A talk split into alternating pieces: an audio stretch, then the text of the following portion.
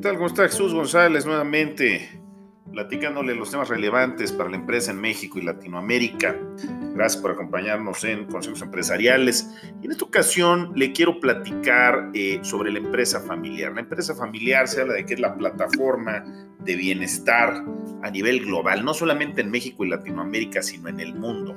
Eh, para que se dé una idea, en Estados Unidos se habla de que el 95% de las empresas son familiares. En México eh, INEGI habla de un 90%, a mí ese cálculo no, no me encanta, yo creo que es más, pero bueno, eh, si distinguiéramos qué es una empresa familiar, pues es un ente económico donde la dirección general, el grupo directivo, puestos claves, son los que toman las decisiones dentro de lo que es la organización.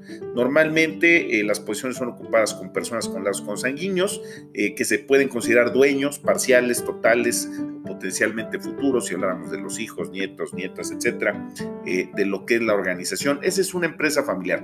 Hay una alta influencia, efectivamente, de la familia. Eh, dentro de lo que es la organización y hay distintas capas que vamos a ver en la empresa familiar. Puede haber primera generación, donde existe un fundador, eh, que bueno, pues está solo, hay todo un esfuerzo de crecimiento de la empresa. Eh, posteriormente, en una segunda generación, cuando ya crece la empresa, crece la familia, entonces tenemos hijas, hijos eh, que pues, en ocasiones son pequeños, pero que se empiezan a integrar a, la empresa, a la organización, con los retos efectivamente que esto conlleva. Y podemos llegar hasta una tercera generación, en donde pues ya no solamente son los hijos, sino son los nietos, ¿no? Cada uno de estos conceptos conceptos tiene presiones eh, y temas distintos. Hay aspectos muy positivos. La familia es el motor, efectivamente, de la empresa. ¿Por qué? Porque todo es con cariño, con amor, con expectativas, con sueños. Pero por el otro lado, de repente la familia se puede volver, eh, pues también eh, un conflicto muy grande y en ocasiones hasta la peor pesadilla de la empresa. Si no se cuida esta integración y este trabajo en conjunto en un beneficio ganar, una relación ganar, ganar y beneficio para todos de largo plazo. Entonces, eh, la empresa familiar es sumamente importante, pero tiene temas muy relevantes que tenemos que cuidar para darle permanencia. Eh, en algún capítulo pasado o previo yo hablaba de que en el Censo Económico 2019 eh, se planteaban 4.8 millones de empresas en México, de las cuales el 90 ciento son micro y pequeñas empresas. Yo le diría que casi todas estas organizaciones son familiares. Eh, micro y pequeñas empresas, 98% del 4.8 millones de empresas que existen y aún en medianas y grandes va a encontrar empresas familiares. Es más, lo invito a ver la Bolsa de Valores en México eh, y son pocas las organizaciones que cuando hablamos de ellas no identificamos una familia claramente atrás de la organización. Sí, hay una pulverización, están en bolsa, participan en bolsa de valores, hay algo pulverizado, un 15, 30% de sus acciones, pero hay una familia que es la que controla la organización. Logró dar un paso esa familia a la institucionalización, pero la realidad es que son empresas eh, finalmente con un toque familiar. Entonces, si bien las micro y pequeñas claramente son familiares, aún las medianas y grandes tienen un toque familiar en muchas ocasiones muy relevante. Entonces, son muy importantes, ya lo platicamos, pero también eh, estas empresas pueden llegar a tener áreas de oportunidad muy grandes. Se habla de que eh, en el primer cambio generacional eh, van a desaparecer siete de 10 empresas, o sea, solamente van a sobrevivir 3 y en el segundo cambio generacional de las tres que quedan va a quedar solamente una. Usted va a escuchar muchas estadísticas distintas, eh, en vez de 7 van a decir que son 6 y en la tercera generación sobreviven 2 en vez de una. Eh, creo que la verdad nadie va a tener la respuesta absoluta y total sobre esto. El mensaje es, se mueren mucho al cambiar el tema generacional. La sucesión, la integración de nuevos miembros, la sucesión eh, es un gran reto en la empresa familiar efectivamente. Entonces tenemos que buscar la institucionalización de la empresa familiar eh, para que efectivamente perdure. La economía depende de la empresa familiar, la familia depende de la empresa, eh, entonces hay un tema de cariño, hay un tema de sueños, ilusiones, hay un tema también de crecimiento económico a la familia, a su región, al país eh, entonces hay un bienestar social que está ligado al tema de la empresa familiar y no podemos permitir que no sobrevivan, que se mueran, que es lo que desgraciadamente sucede en muchas ocasiones. Eh, bueno, ya definimos la empresa familiar. Ahora vamos a platicar de los elementos de la empresa familiar. Hay, ¿Por qué sería diferente la empresa familiar a una empresa eh, no familiar donde hubiera inversionistas independientes sin lazos consanguíneos o temas más allá del interés económico. Bueno, hay tres grandes conceptos que tenemos que comprender. Son los pilares de la empresa familiar y cada uno de ellos eh, es relevante y sobre todo en cómo interactúan. Ese es uno de, las grandes, eh, eh, de los grandes temas que tenemos que comprender y gestionar en la empresa familiar. El primero es la familia, el segundo es el negocio y el tercero es la propiedad. Y déjame explicarle un poquito cada uno de ellos. La familia. Eh, antes de haber negocio, antes de haber empresa, antes de haber acciones, había familia. Eh, la familia, bueno, pues hay una unión de este, ciertas personas con cariño, con amor, con expectativas, sueños. Y bueno, pues regularmente vienen hijas, vienen hijos, crece eh, efectivamente la familia y el grupo inicial, eh, papá, mamá, pues empieza a ver cómo va a mantener, cómo va a dar un futuro a, esta familia. Y entonces, en ese momento, esta familia, eh, con esa intención de dar ese bienestar y cumplir los sueños y mantenerse, etcétera, pues arranca en ocasiones un negocio.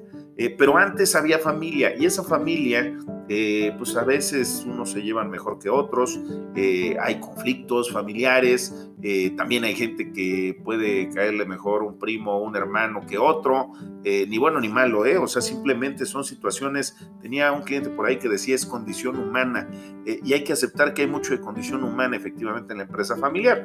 Entonces, toda esta historia que trae la familia, eh, en ocasiones se traspasa la empresa, que es donde empieza a venir el conflicto, ¿no?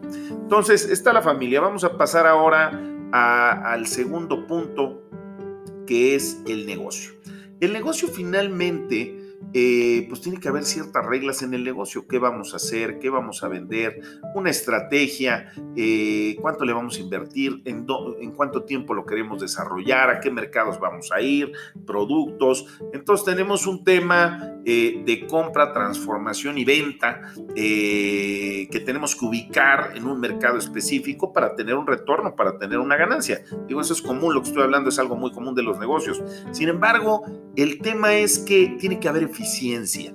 Tiene que haber dentro de este proceso eh, mucha eficiencia. ¿Por qué? Porque el mercado, el mundo de los negocios, hoy es muy competido, complejo, eh, en donde finalmente tenemos que ser eficientes para tener un retorno. Si yo le meto 100 eh, pesos a cualquier inversión, en este caso vamos a pensar en la empresa, pues el día de mañana me quiero llevar 115, 120, 200, hacerlo crecer.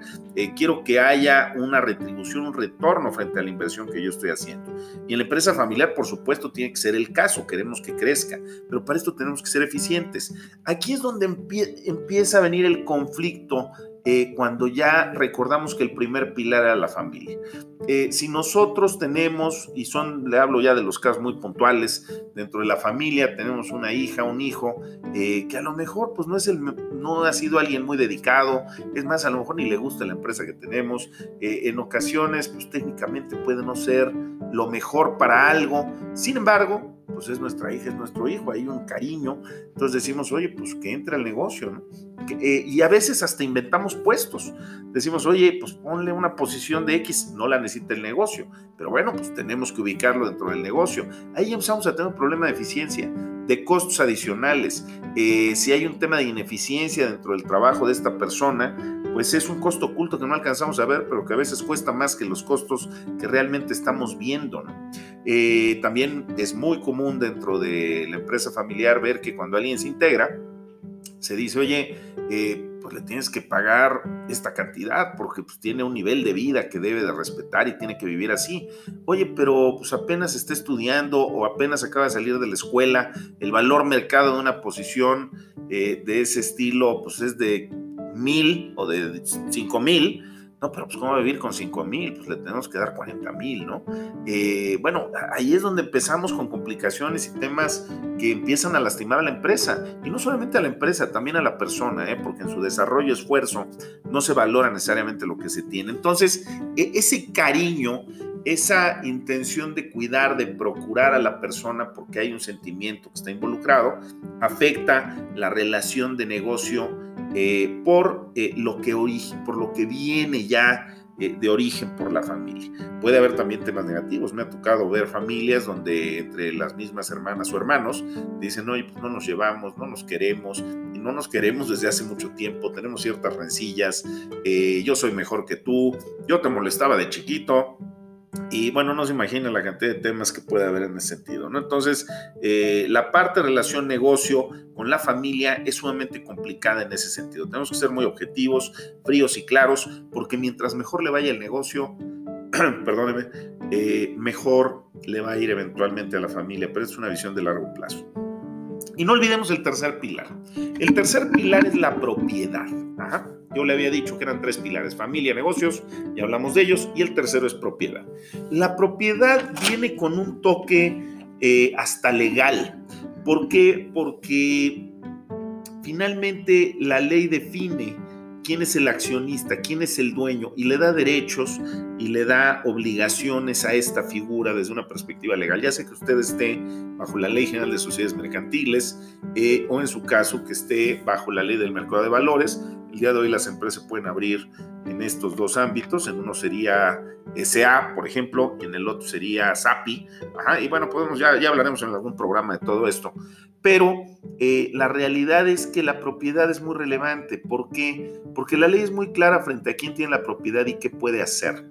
¿Qué puede hacer en lo individual? ¿Qué tiene que hacerlo en conjunto? Le pongo un ejemplo. Si ya son cuatro hermanos y uno de ellos dice, es que yo quiero hacer esto con el negocio porque soy el dueño. Oye, suena muy bien. Hasta que nos enteramos que es dueño del 25%. No tiene mayoría. Entonces, la verdad es que no puede tomar decisiones unilaterales. Oye, soy dueño. Sí, pero no eres dueño de todo tienes que lograr un consenso bajo ley de al menos un 51% o, 50 más 1 eh, para tomar una decisión eh, de ciertas características. Oye, es que yo me voy a comprar este auto eh, y quiero invertirle a mi casa y voy a sacar de la empresa para hacerlo.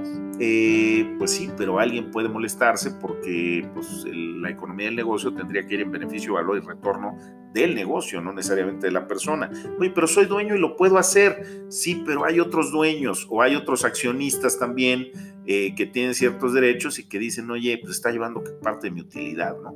Eh, también vemos en la parte de propiedad conflictos recurrentes, como por ejemplo, eh, que llegue alguien a la empresa y diga, soy el dueño y se va a hacer como yo digo porque soy el dueño. Y la verdad es que ni siquiera es el dueño, es el hijo del dueño. Eventualmente puede ser un heredero y tener acceso a las acciones y ser dueño, pero no necesariamente el día de hoy es el dueño. Entonces, eh, son muchos los casos, eh, pudiéramos hablar muy largo sobre esto, pero nuevamente tres pilares, familia, negocio y propiedad. Negocio, eficiencia, retorno, eh, realmente buscar que todo lo que hagamos maximice el, valor de la organización y la siga, le, dé un crecimiento constante y sostenido. Pero para eso tiene que haber una propiedad en donde finalmente una asamblea de accionistas, y aquí empiezo a hablar ya de temas más particulares, eh, pues es el que designa un consejo de administración, que es el que define una estrategia para ver el negocio hacia dónde va. Y hay que tener mucho cuidado con ese toque sentimental eh, de familia que viene desde antes de que siquiera hubiera una empresa. El gran problema de la empresa familiar es que estos tres pilares, primero, no se identifican siempre y segundo lugar, eh, no se separan los elementos. A veces el tema sentimental le gana al tema eficiencia y se toman decisiones por una persona porque la queremos mucho, más que necesariamente porque le va a dar valor al negocio. Ahora, no se equivoque, alguien me decía alguna vez, oye, pero la empresa es para la familia. Y estoy totalmente de acuerdo. Sin embargo, la realidad es que eh, tampoco podemos destruir a la empresa por darle a alguien en el corto plazo un beneficio, siendo que va a acabar lastimándole en el largo plazo y no solo a esa persona, sino adicionalmente al resto de los accionistas. Entonces, eh, no hay que confundirnos, no hay que mezclar estos elementos, hay que ser frío y hay que conocerlos. Eso también para mí es muy, muy importante. El tema propiedad, yo le hablaba ahorita de la asamblea de accionistas, el que tenga eh, la propiedad del negocio, bueno, pues es un accionista, la ley habla de una asamblea de accionistas eh, que tiene ciertos derechos, tendremos algún programa puntual frente a este, pero uno de ellos es designar al consejo de administración o a los administradores, que son los que van a tomar las decisiones, definir la estrategia y supervisar el avance de la, de la misma eh, a través del tiempo. Entonces, bueno, eso es lo que hace una asamblea de accionistas, ¿no? Eh, sí, pero sin embargo, en muchas ocasiones los mismos dueños no conocen a detalle qué sí pueden hacer y qué no pueden hacer. No conocen las reglas eh, dentro de los órganos de gobierno, llámese asamblea accionista, consejo de administración, eh, es más, hasta las capacidades de un director general, que regularmente puede ser alguien también familia, y eso es un problema, es un conflicto. Eh, finalmente, esta situación que lastima a, la organización y que se interesan los dueños en esta situación cuando hay un problema. Cuando hay un problema dicen, oye, este, ¿y ahora qué puedo hacer? ¿Cuáles son las reglas? Sí, pero a veces es 20 años después de crear la empresa y ya cuando el conflicto es tan grande que es muy difícil salir del mismo. Eh, ambientes complicados regularmente de la empresa familiar, pues intereses diversos eh, y apetito al riesgo altamente variable. Nuevamente regreso a eh, cuando empieza a haber grupos familiares distintos, llámese una segunda generación, pues empieza a haber diferencias inherentes entre los miembros del grupo. Por ejemplo, uno de los hermanos pues tiene 50 años y el otro tiene 35. El de 50 tiene un hijo de 20 años y el de 35 ni siquiera tiene hijos. El de 35 dice reinviertan todo porque sigue viviendo con los papás y el de 50 está pensando ya en dejarle la dirección general a su hijo. Entonces, simplemente los intereses y necesidades son diferentes. Me ha tocado ver familias donde tienen cinco hijos de un lado y del otro lado tienen uno. Entonces uno dice, oye, yo necesito pagar cinco universidades, el otro dice, pues yo nada más una. Pero bueno, eh, esto no es un tema de yo necesito, esto es un tema de lógica en el, en el balance accionario frente a lo que puede salir del negocio y lo que se tiene que reinvertir para darle gasolina y crecimiento, ¿no?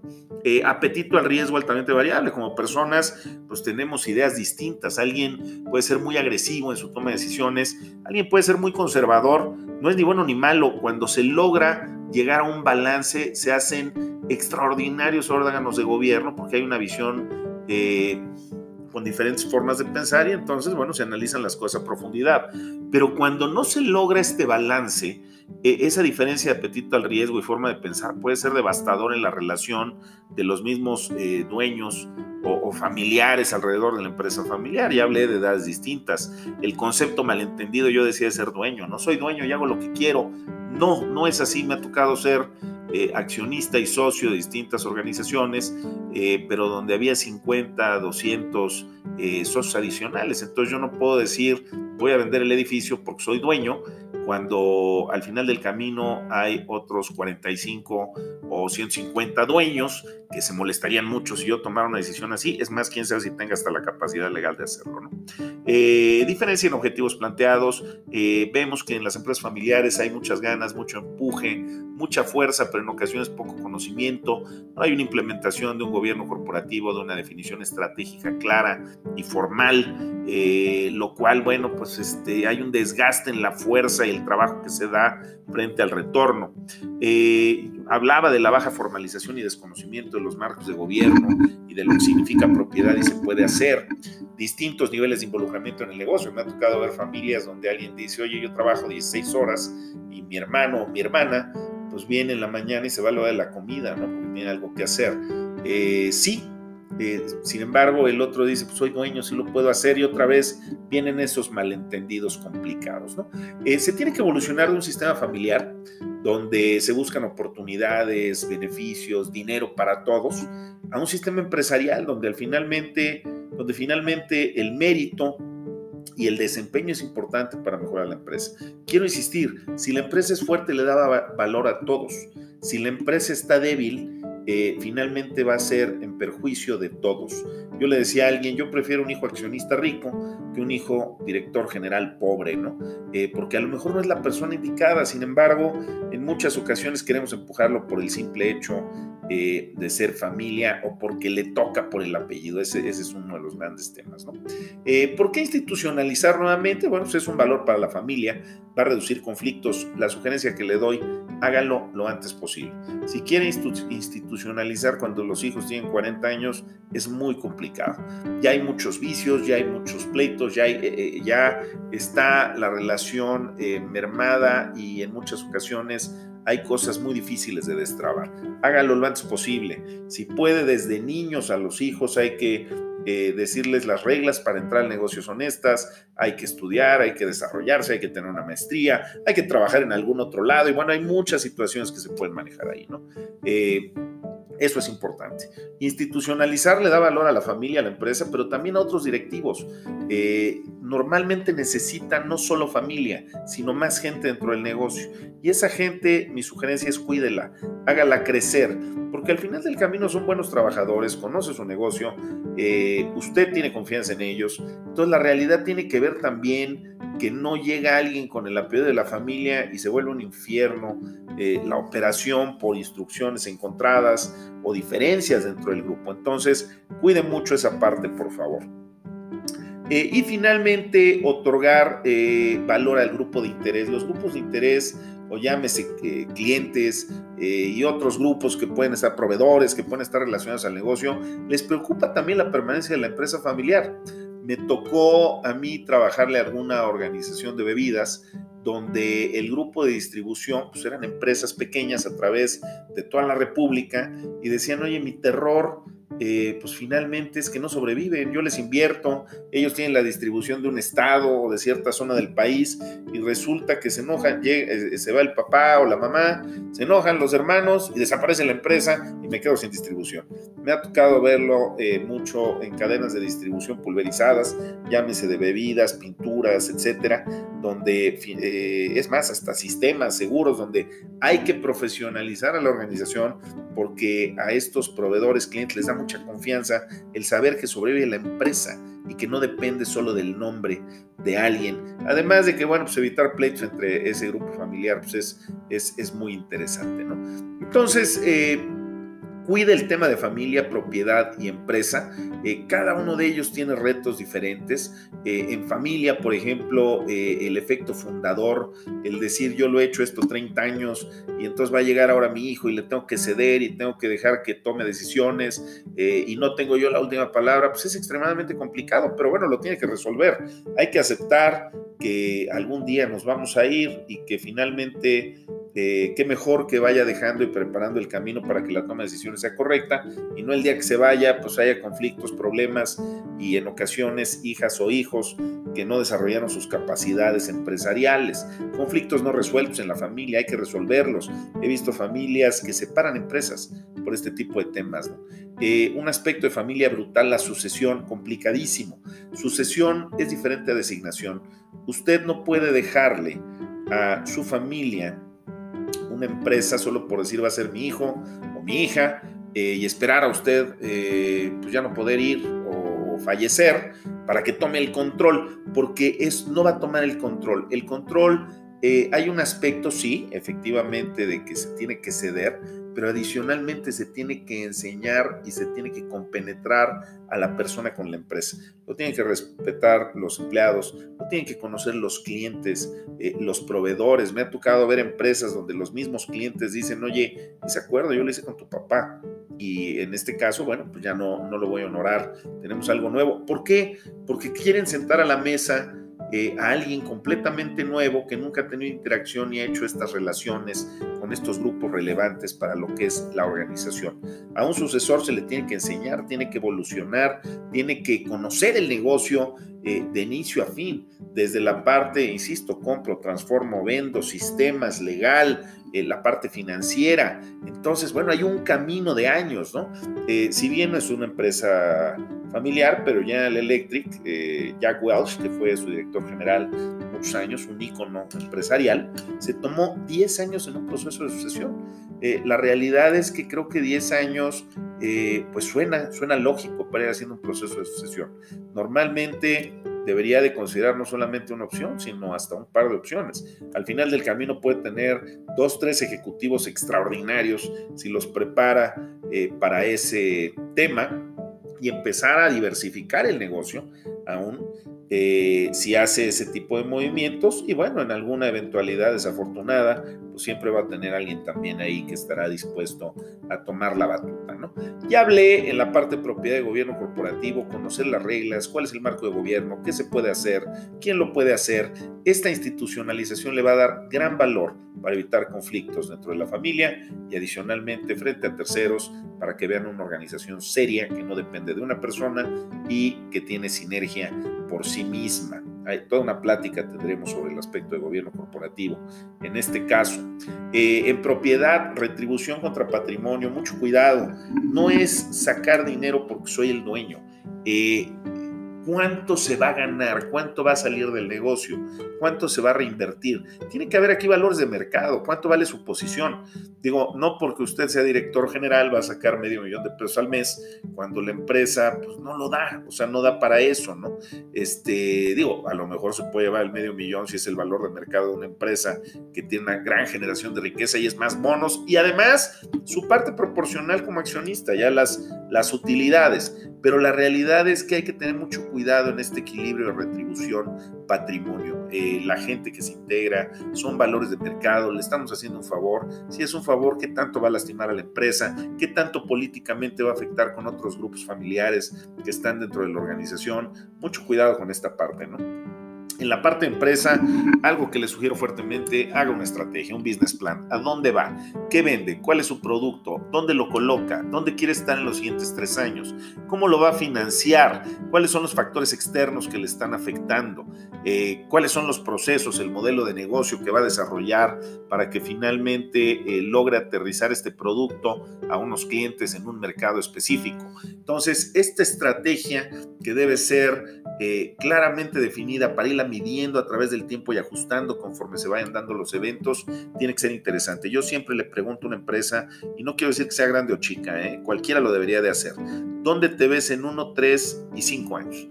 Eh, te ves vendiendo el doble en otra región. Oye, puede ser una empresa de ocho empleados, pero si yo tuviera una empresa de ocho empleados, sí me gustaría saber que en tres años voy a tener 20. Eh, o al menos es mi meta y quiero ir viendo cómo lo voy a hacer, en dónde lo voy a hacer, con qué producto, cómo voy a extender, expander. Entonces, esa es la parte de estrategia, cuídala mucho en la empresa eh, familiar. Transparencia, información financiera e información en general relevante, sea transparente. Eh, una de las grandes inquietudes de las empresas familiares, sobre todo cuando hay familiares ya no involucrados directamente en el día a día, es que su inversión está protegida y que conocen los detalles y que hay confianza en esta relación. Eh, un problema de confianza en una empresa familiar puede ser terrible, ¿no? Y los aspectos tradicionales como tecnología, financiamiento, por supuesto son necesarios, infórmese. Eh, yo le sugiero fuertemente que pase de ser un emprendedor que trabaja muy duro y que tiene ilusiones y etcétera, a ser un empresario. Pero para eso hay un tema de educación empresarial que tiene que avanzar. Mida eh, su trabajo, su esfuerzo, sus logros, también los fracasos para ver dónde hay que mover ese modelo de negocio de la organización, etcétera, ¿no? Eh, pues básicamente esa es eh, la visión de la empresa familiar. Es un contexto muy amplio. Entraremos en programas específicos sobre aspectos específicos como puede ser sucesión, gobierno corporativo, la parte de asamblea de accionistas. Eh, haremos ya programas puntuales sobre cada uno de ellos, pero integre estos tres elementos lo que es familia, lo que es la empresa, lo que es propiedad. Objetivo porque una empresa exitosa le da valor a la familia en el largo plazo. Eh, muchas gracias por acompañarme, Consejos Empresariales, Jesús González, y nos vemos en la siguiente. Gracias.